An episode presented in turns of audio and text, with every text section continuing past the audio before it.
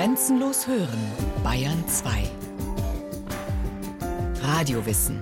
Montag bis Freitag die ganze Welt des Wissens. Kurz nach 9 Uhr und 15 Uhr.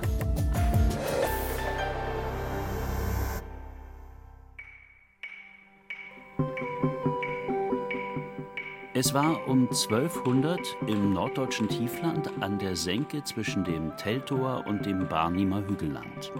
Da reisten von ferne Handelskaufleute an, die sich inmitten von Sümpfen und Wäldern niederließen. Auf den trockenen Sandflächen beiderseits des Flusses Spree gründeten sie zwei Kaufmannssiedlungen. Eine davon war Berlin, die andere Köln. Die Siedler versprachen sich von der zentralen Lage einen prosperierenden Handel, und ihre Rechnung ging auf. Die Markgrafen von Brandenburg verliehen den beiden aufstrebenden Marktplätzen das Stadtrecht. Die Berliner und die Kölner bekamen damit das Recht, Zölle zu erheben und durchreisende Händler zu verpflichten, ihre Waren auf den lokalen Märkten anzubieten.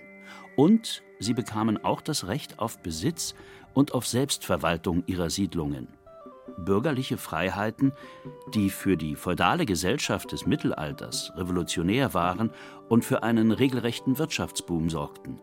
Es wurde investiert, gebaut, gehandelt. Innerhalb weniger Jahrzehnte stiegen die kleinen Siedlungen zu bedeutenden Handelsplätzen auf. Die Bürger kamen zu Wohlstand, planten den Ausbau ihrer Städte und legten neue Siedlungsgebiete an. Ansehnliche Bürgerhäuser prägten das Stadtbild, die Nikolai und die Marienkirche und die Stadtmauer wurden gebaut und auch Rathäuser mit großen Markthallen, in denen Tuche aus Flandern gehandelt wurden, Heringe aus der Ostsee, Salz aus Halle. In solchen und ähnlichen Verläufen liegt der Ursprung unserer mitteleuropäischen Städte und Metropolen. Gemeint sind damit nicht nur die pittoresken Altstadtviertel, die im Mittelalter gegründet wurden und die vielerorts zum Flanieren einladen. Gemeint ist damit auch das urbane Leben, das sich ab dem 12. Jahrhundert in Mitteleuropa entwickelte, mit florierenden Marktplätzen, beruflicher und gesellschaftlicher Vielfalt und den emanzipatorischen Bestrebungen ihrer Bewohner. Im 11. und 12. Jahrhundert soll sich die Zahl der Städte in Mitteleuropa verzehnfacht haben. Die von den Römern gegründeten Städte waren ab dem 4. Jahrhundert verfallen. Erst Jahrhunderte später kam das urbane Leben in Mitteleuropa wieder in Schwung, als landwirtschaftliche Neuerungen wie die Dreifelderwirtschaft für einen Überschuss an Lebensmitteln und damit für ein rapides Bevölkerungswachstum sorgten. Trier, Köln, Mainz, Regensburg, Augsburg. Die alten römischen Städte erwachten zu neuem Leben und neue Städte wurden gegründet. Freiburg im Breisgau, Leipzig, Lübeck, Berlin und Köln. In den Städten wurde gehandelt, gebaut, gezimmert, gegerbt, gebacken. Die wachsende Bevölkerung musste versorgt, neuen Bedürfnissen Genüge getan werden. Neue Berufe entstanden. Neue gesellschaftliche Schichten etablierten sich. Urbanes Leben entwickelte sich, dynamisch und vielfältig, so der Münchner Historiker Jörg Schwarz. Dieses urbane Leben bildet sich im Laufe des Mittelalters, also doch eines sehr, sehr langen Zeitraumes aus, peu à peu. Es ist sicherlich am Anfang noch gar nicht so sehr spezialisiert und in sich differenziert und wird dann aber immer mit der wachsenden Bevölkerungszahl, mit der Notwendigkeit auch zu Individualisierung, zu Spezialisierung differenzierter. Immer mehr Handwerkszweige bilden sich aus, werden professioneller. Bäcker, Knochenhauer, Müller, Schlachter, Baumeister, Zimmermann, Steinmetz, Gerber. Handwerker und Händler waren die vorherrschenden Berufsgruppen. Die städtische Oberschicht entstand aus reichen Handelsfamilien und ehemaligen Ministerialen, die als Verwaltungsbeamte adligen oder geistlichen Stadtherren gedient hatten. Sie war streng hierarchisch gegliedert, die feudale Gesellschaft des Mittelalters. An oberster Stelle stand der König als Stellvertreter Gottes, dann kamen Adel und Klerus. Die Bauern rangierten an unterster Stelle. Viele hatten den Status von Leibeigenen. Sie mussten Abgaben zahlen, Frondienste, heute würde man sagen Zwangsarbeit leisten, waren der Verfügungsgewalt ihrer adeligen oder geistlichen Grundherren weitgehend rechtlos ausgeliefert, bis hin zur Bestimmung von persönlichen Belangen wie Aufenthaltsort und Heirat. Auch die Stadtbewohner unterstanden anfangs ihren adeligen oder geistlichen Stadtherren, denen der Grund gehörte, auf dem sich die Stadt befand.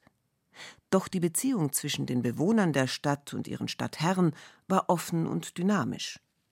Je mehr Handel und Wirtschaft florierten, desto größer wurde das Selbstbewusstsein der Stadtbewohner, desto fordernder ihre emanzipatorischen Bestrebungen und ihr Griff nach mehr Selbstbestimmung.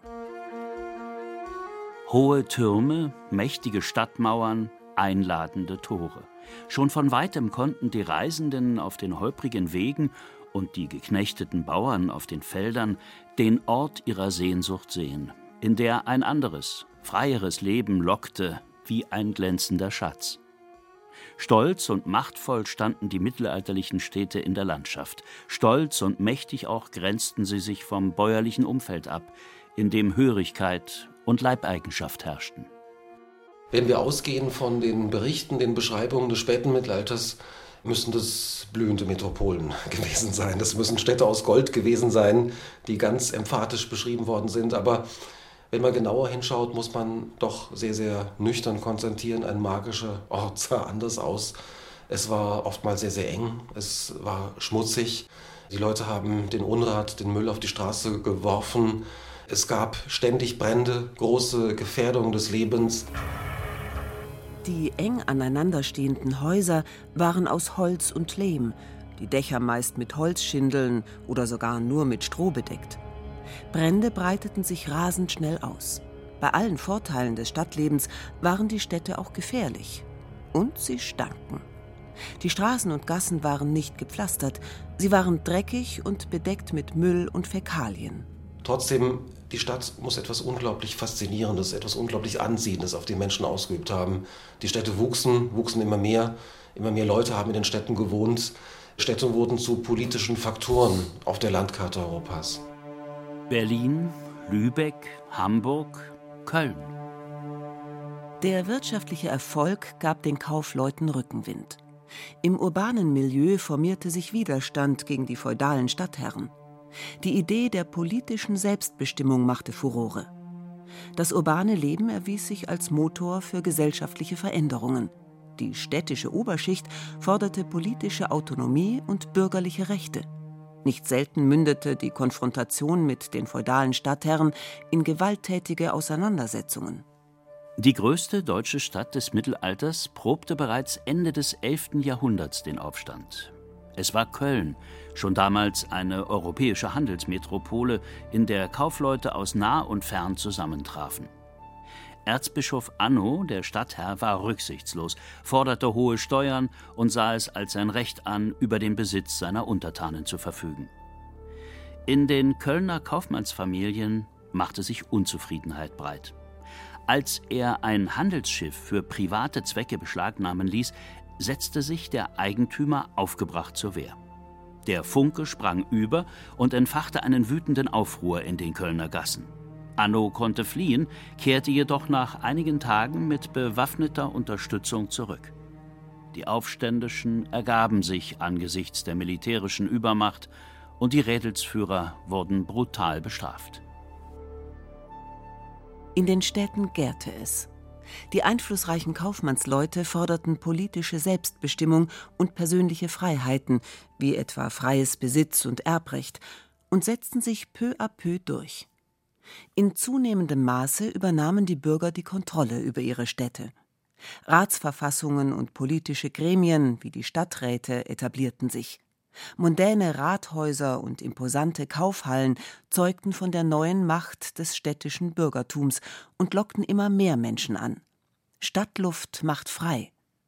Wer es im Mittelalter in die Stadt schaffte, ließ Leibeigenschaft und Hörigkeit des bäuerlichen Daseins hinter sich, was bedeutete, er konnte nach einem Jahr in der Regel von seinem Grundherrn nicht mehr zurückgefordert werden. Es gab also die Möglichkeiten, aus der in Anführungszeichen Unfreiheit einer Grundherrschaft in eine Freiheit oder eine freiere Form der Städte zu kommen, bei vielfältigsten Differenzierungen. Andererseits aber, Oftmals unterschieden sich die Lebensformen am Anfang gar nicht so stark voneinander. Und wenn man den Plan hatte, von einer Grundherrschaft wegzugehen und in die in Anführungszeichen Freiheit der Stadt zu kommen, rieb man sich oftmals vor Verwunderung die Augen, dass man ehrlich gesagt nur von einer Unfreiheit in die andere gewechselt ist. Denn nicht jeder Stadtbewohner war auch Bürger. Das Bürgerrecht war eine exklusive Errungenschaft. Es wurde ererbt oder konnte gekauft werden.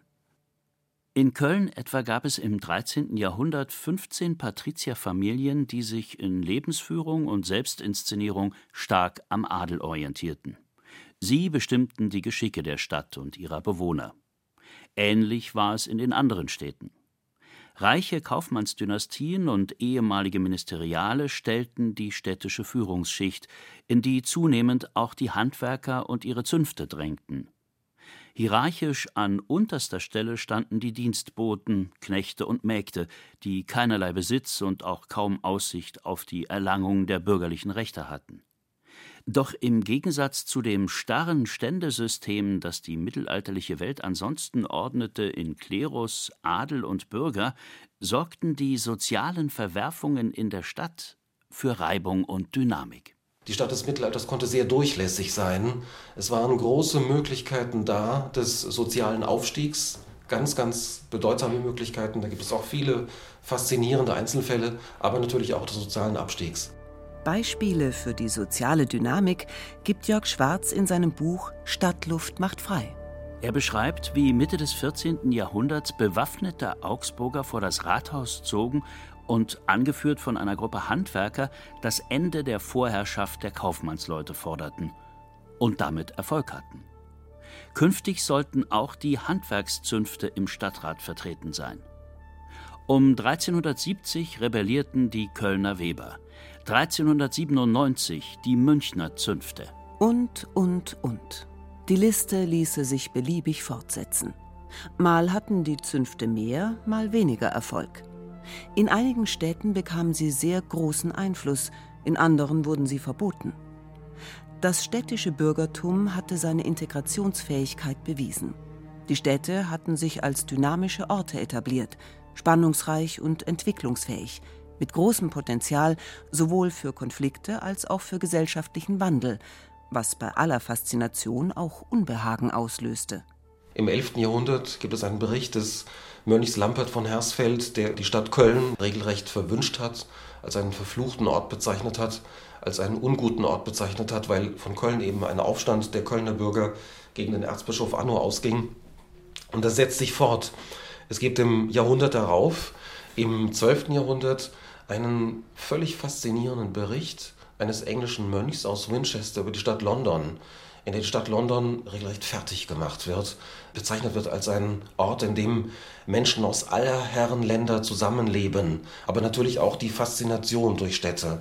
Also das hat es in dieser Form natürlich im Mittelalter auch schon gegeben. Stadtluft macht frei, aber es gibt auch den Gegensatz dazu, Stadtluft stinkt auch und Stadtluft macht ein bleiches Gesicht. Die Stadt als ein unguter Ort. Und die absolute Zuspitzung dessen haben sie eigentlich in einem Roman des 20. Jahrhunderts Alfred Döblin, Berlin-Alexanderplatz. Da wird die Stadt regelrecht bezeichnet als große Hure Babylon. Großstadt, Großstadt, Herz aus Stein. Und irgendwo blüht eine Wiese und irgendwo ist Sonnenschein. Berlin, Wien, Paris, London, die Metropolen des 19. Jahrhunderts, des 20. Jahrhunderts, Hure Babylon, Moloch Großstadt, Turmbau zu Babel, die Stadt als Maschine, aber auch als Laboratorium der Moderne, als dynamisches Zentrum für Gesellschaft, Kultur und Wirtschaft. Die Städte des Mittelalters und die Metropolen der Moderne gleichen sich in ihren Phänomenen.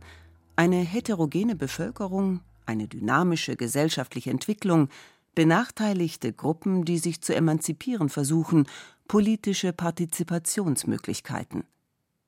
Hatte der zentralistische Staat ab dem 16. Jahrhundert die Autonomie der Städte eingeschränkt, so nahm im 19. Jahrhundert die Urbanisierung in Europa wieder Fahrt auf. Wissenschaftliche und technische Errungenschaften machten es möglich. Die Eisenbahn lieferte Mobilität. Die Industrialisierung ließ die Städte rasend schnell wachsen. Neue Stadtviertel entstanden.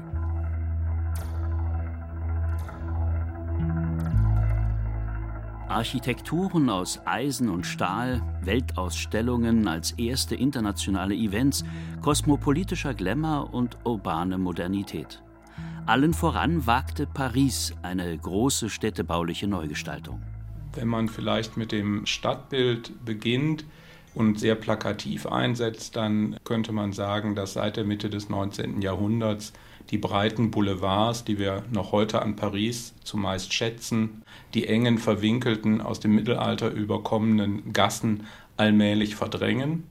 Der Historiker Friedrich Länger hat sich in seiner Studie Metropolen der Moderne intensiv mit der Entstehung der modernen Großstädte beschäftigt. Man muss aber einschränkend sehen, dass solche Großprojekte der Stadtmodernisierung wie in Paris, aber dann auch in Wien Ausnahmen bleiben und dieser Prozess einer Modernisierung des Stadtbildes andernorts etwas verzögerter und langsamer stattfindet oder nicht wirklich das Stadtzentrum erreicht, weil der Eigentumsschutz dafür sorgt, dass da nicht wahllos abgerissen werden kann, wie das in Paris zum Teil getan worden ist. Bis dato ungeahnte Massen von Menschen sammelten sich in den Städten. Von 1850 bis 1913 vervielfachten sich die Einwohnerzahlen. In London von 2,3 auf 7,3 Millionen, in Paris von einer auf knapp 5 Millionen, in Wien von 430.000 auf 2,1 Millionen, in Berlin von ebenfalls ca. 430.000 auf 4 Millionen. Die Verdrei-, Verfünf-, Verzehnfachung der Bevölkerung innerhalb weniger Jahrzehnte machte eine tiefgreifende Veränderung der städtischen Infrastruktur notwendig. Da könnte man ans Verkehrswesen denken. Zunächst sind das von Pferden gezogene Busse, später dann die Straßenbahnen, die es überhaupt ermöglichen, dass Städte nicht länger Walking Cities bleiben, also Orte, wo man alle Punkte der Stadt innerhalb einer starken halben Stunde zu Fuß erreichen kann oder zumindest innerhalb einer knappen Stunde, wie das selbst in London, der damals größten Stadt der Welt, um die Mitte des 19. Jahrhunderts noch der Fall war. Dazu kämen dann Erneuerungen im Bereich der Infrastruktur, was Wasserversorgung, Wasserentsorgung anbelangt.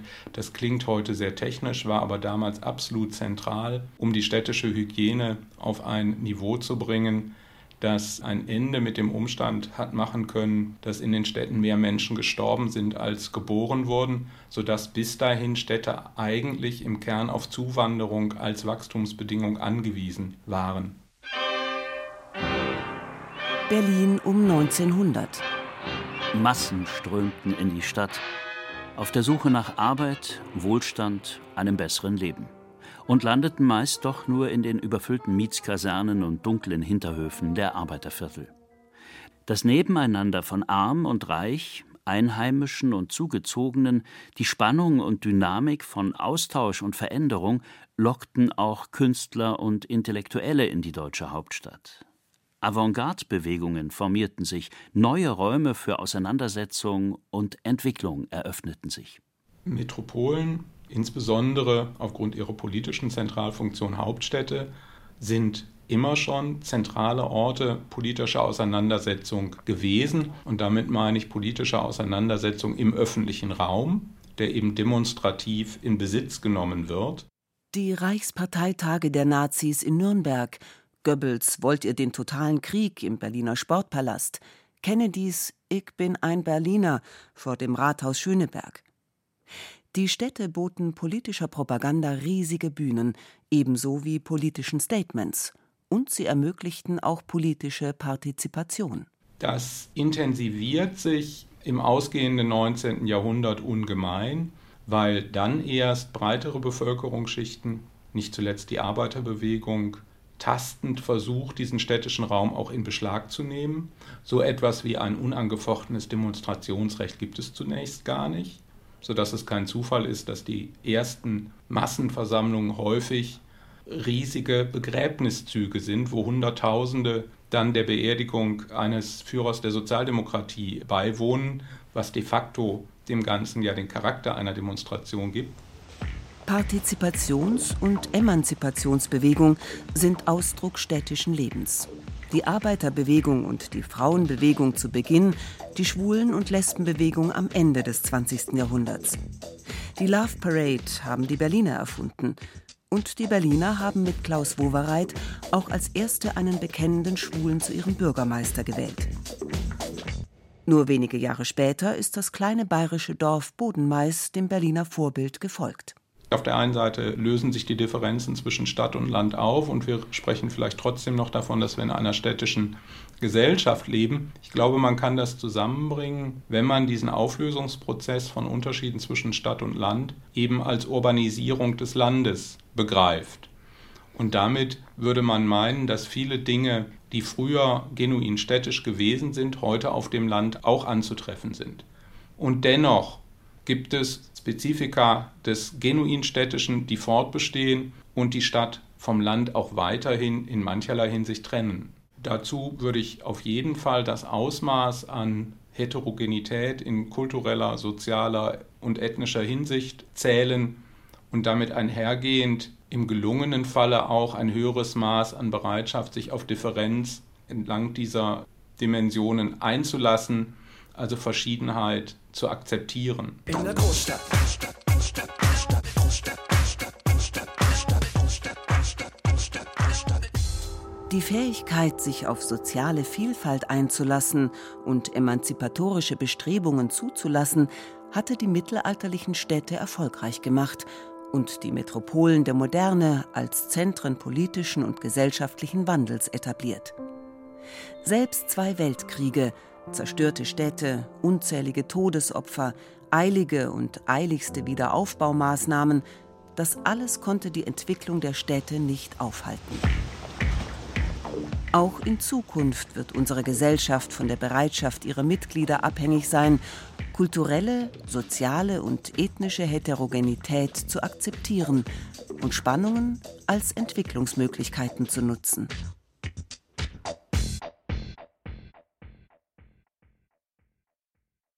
Sie hörten Die Geschichte der Stadt Urbanes Leben als Motor der Gesellschaft von Renate Eichmeier.